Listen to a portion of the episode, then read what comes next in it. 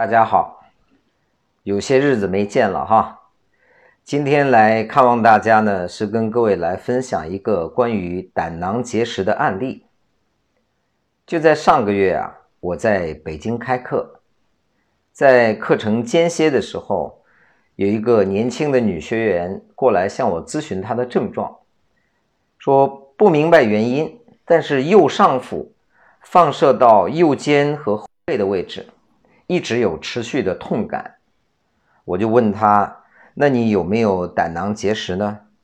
哎，他说：“老师，你还别说，早几年真的检查出来过胆囊结石，但是通过肝胆排毒的方法已经把它排出来了。”我就详细问他排出的过程，他说是在美容院接受辅导，喝了一些产品，然后在腹泻的状态下看到了粪便里有很多绿色的石头。所以他认为自己的胆结石已经解决了。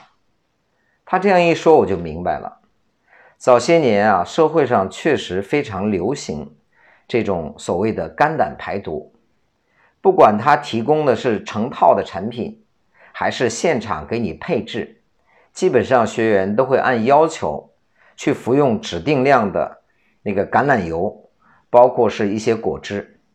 而这些橄榄油和果汁进入体内之后呢，会引发一定程度的腹泻，同时它在体内会合成一些称之为皂石的东西，就是它真的拉出来之后，如果你用手去捻，发现是肥皂那种手感，它不是你体内本身就有的结石啊，我们称之为叫皂石，它是你服用的产品在你体内合成的。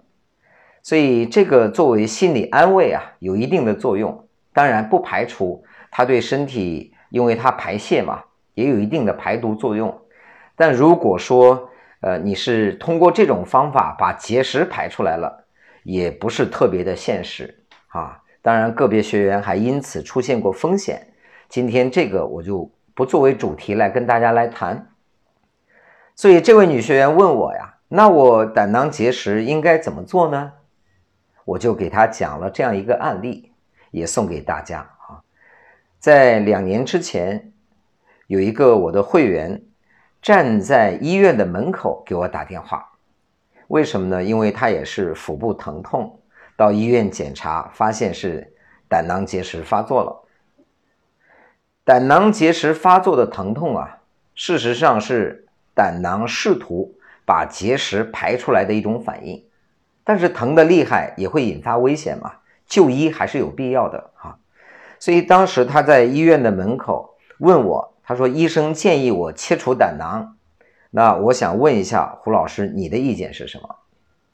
我说：“胆囊的作用还是蛮大的，除非万不得已，能不切还是不切。”他说：“可是医生告诉我了，呃，胆囊也没什么用啊，没什么特别的用处，切了也没有关系的。”事实上啊，胆囊切除之后会引发消化系统的紊乱，这是一点。最重要的还不在于此，就是胆囊是装石头的，你把它切掉之后，新的石头也有可能出现在胆管，甚至总胆管。难道你要一直去切吗？就像你家里的垃圾桶是用来装垃圾的，但你不可以回到家把垃圾桶直接扔掉，然后就告诉别人我家里再也不会有垃圾了。这个逻辑。它不合理呀！再说了，是谁告诉你胆囊没有用呢？我说这样，你去找医生。今天大方一点，你请客，你告诉他，我今天心情很好，我愿意出双份钱。既然胆囊没什么用，我们两个一起都切了，好不好？你看看他愿不愿意做呢？所以他就笑了。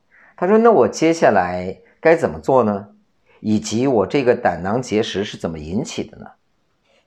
胆囊结石引起的原因还是比较多的，暴饮暴食有可能会引发胆囊结石啊，包括长期的素食也是有可能引发的。所以我讲完之后，他就联想到自己是一个素食者哈。那接下来我们怎么解决呢？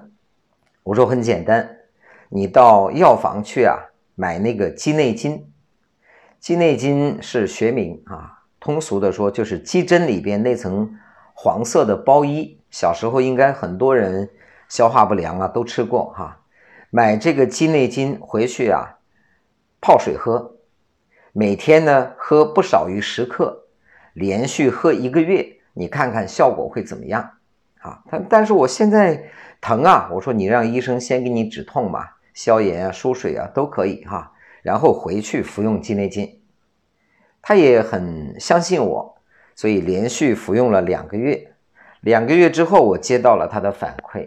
他到医院再次做体检的时候，发现他的胆囊结石居然已经无影无踪，逃过了一次手术，保住了胆囊。所以我把这个方子啊，在这几年分享给身边很多遭受胆囊结石困扰的人，你也可以试一试，看对你的效果怎么样。事实上，这个方子不完整哈，它是来自于一个千年古方，是来自于道家的。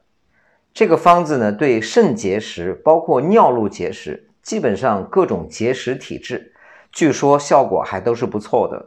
所以今天分享给大家，大家可以把它收藏下来，也可以，如果有类似症状的话，也可以去体验尝试一下，呃，及时反馈给我也可以。第一个是鸡内金，这是必须的。第二个呢是玉米须。你说胡老师这些东西到哪里买？药房如果找不到，万能的淘宝应该可以帮你解决哈。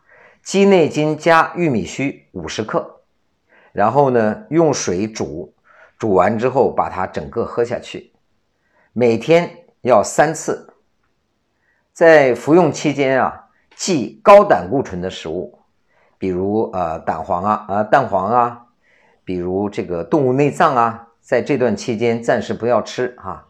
呃，十天为一个疗程，一般来说十天应该有不错的效果。建议有类似症状困扰的可以尝试一下。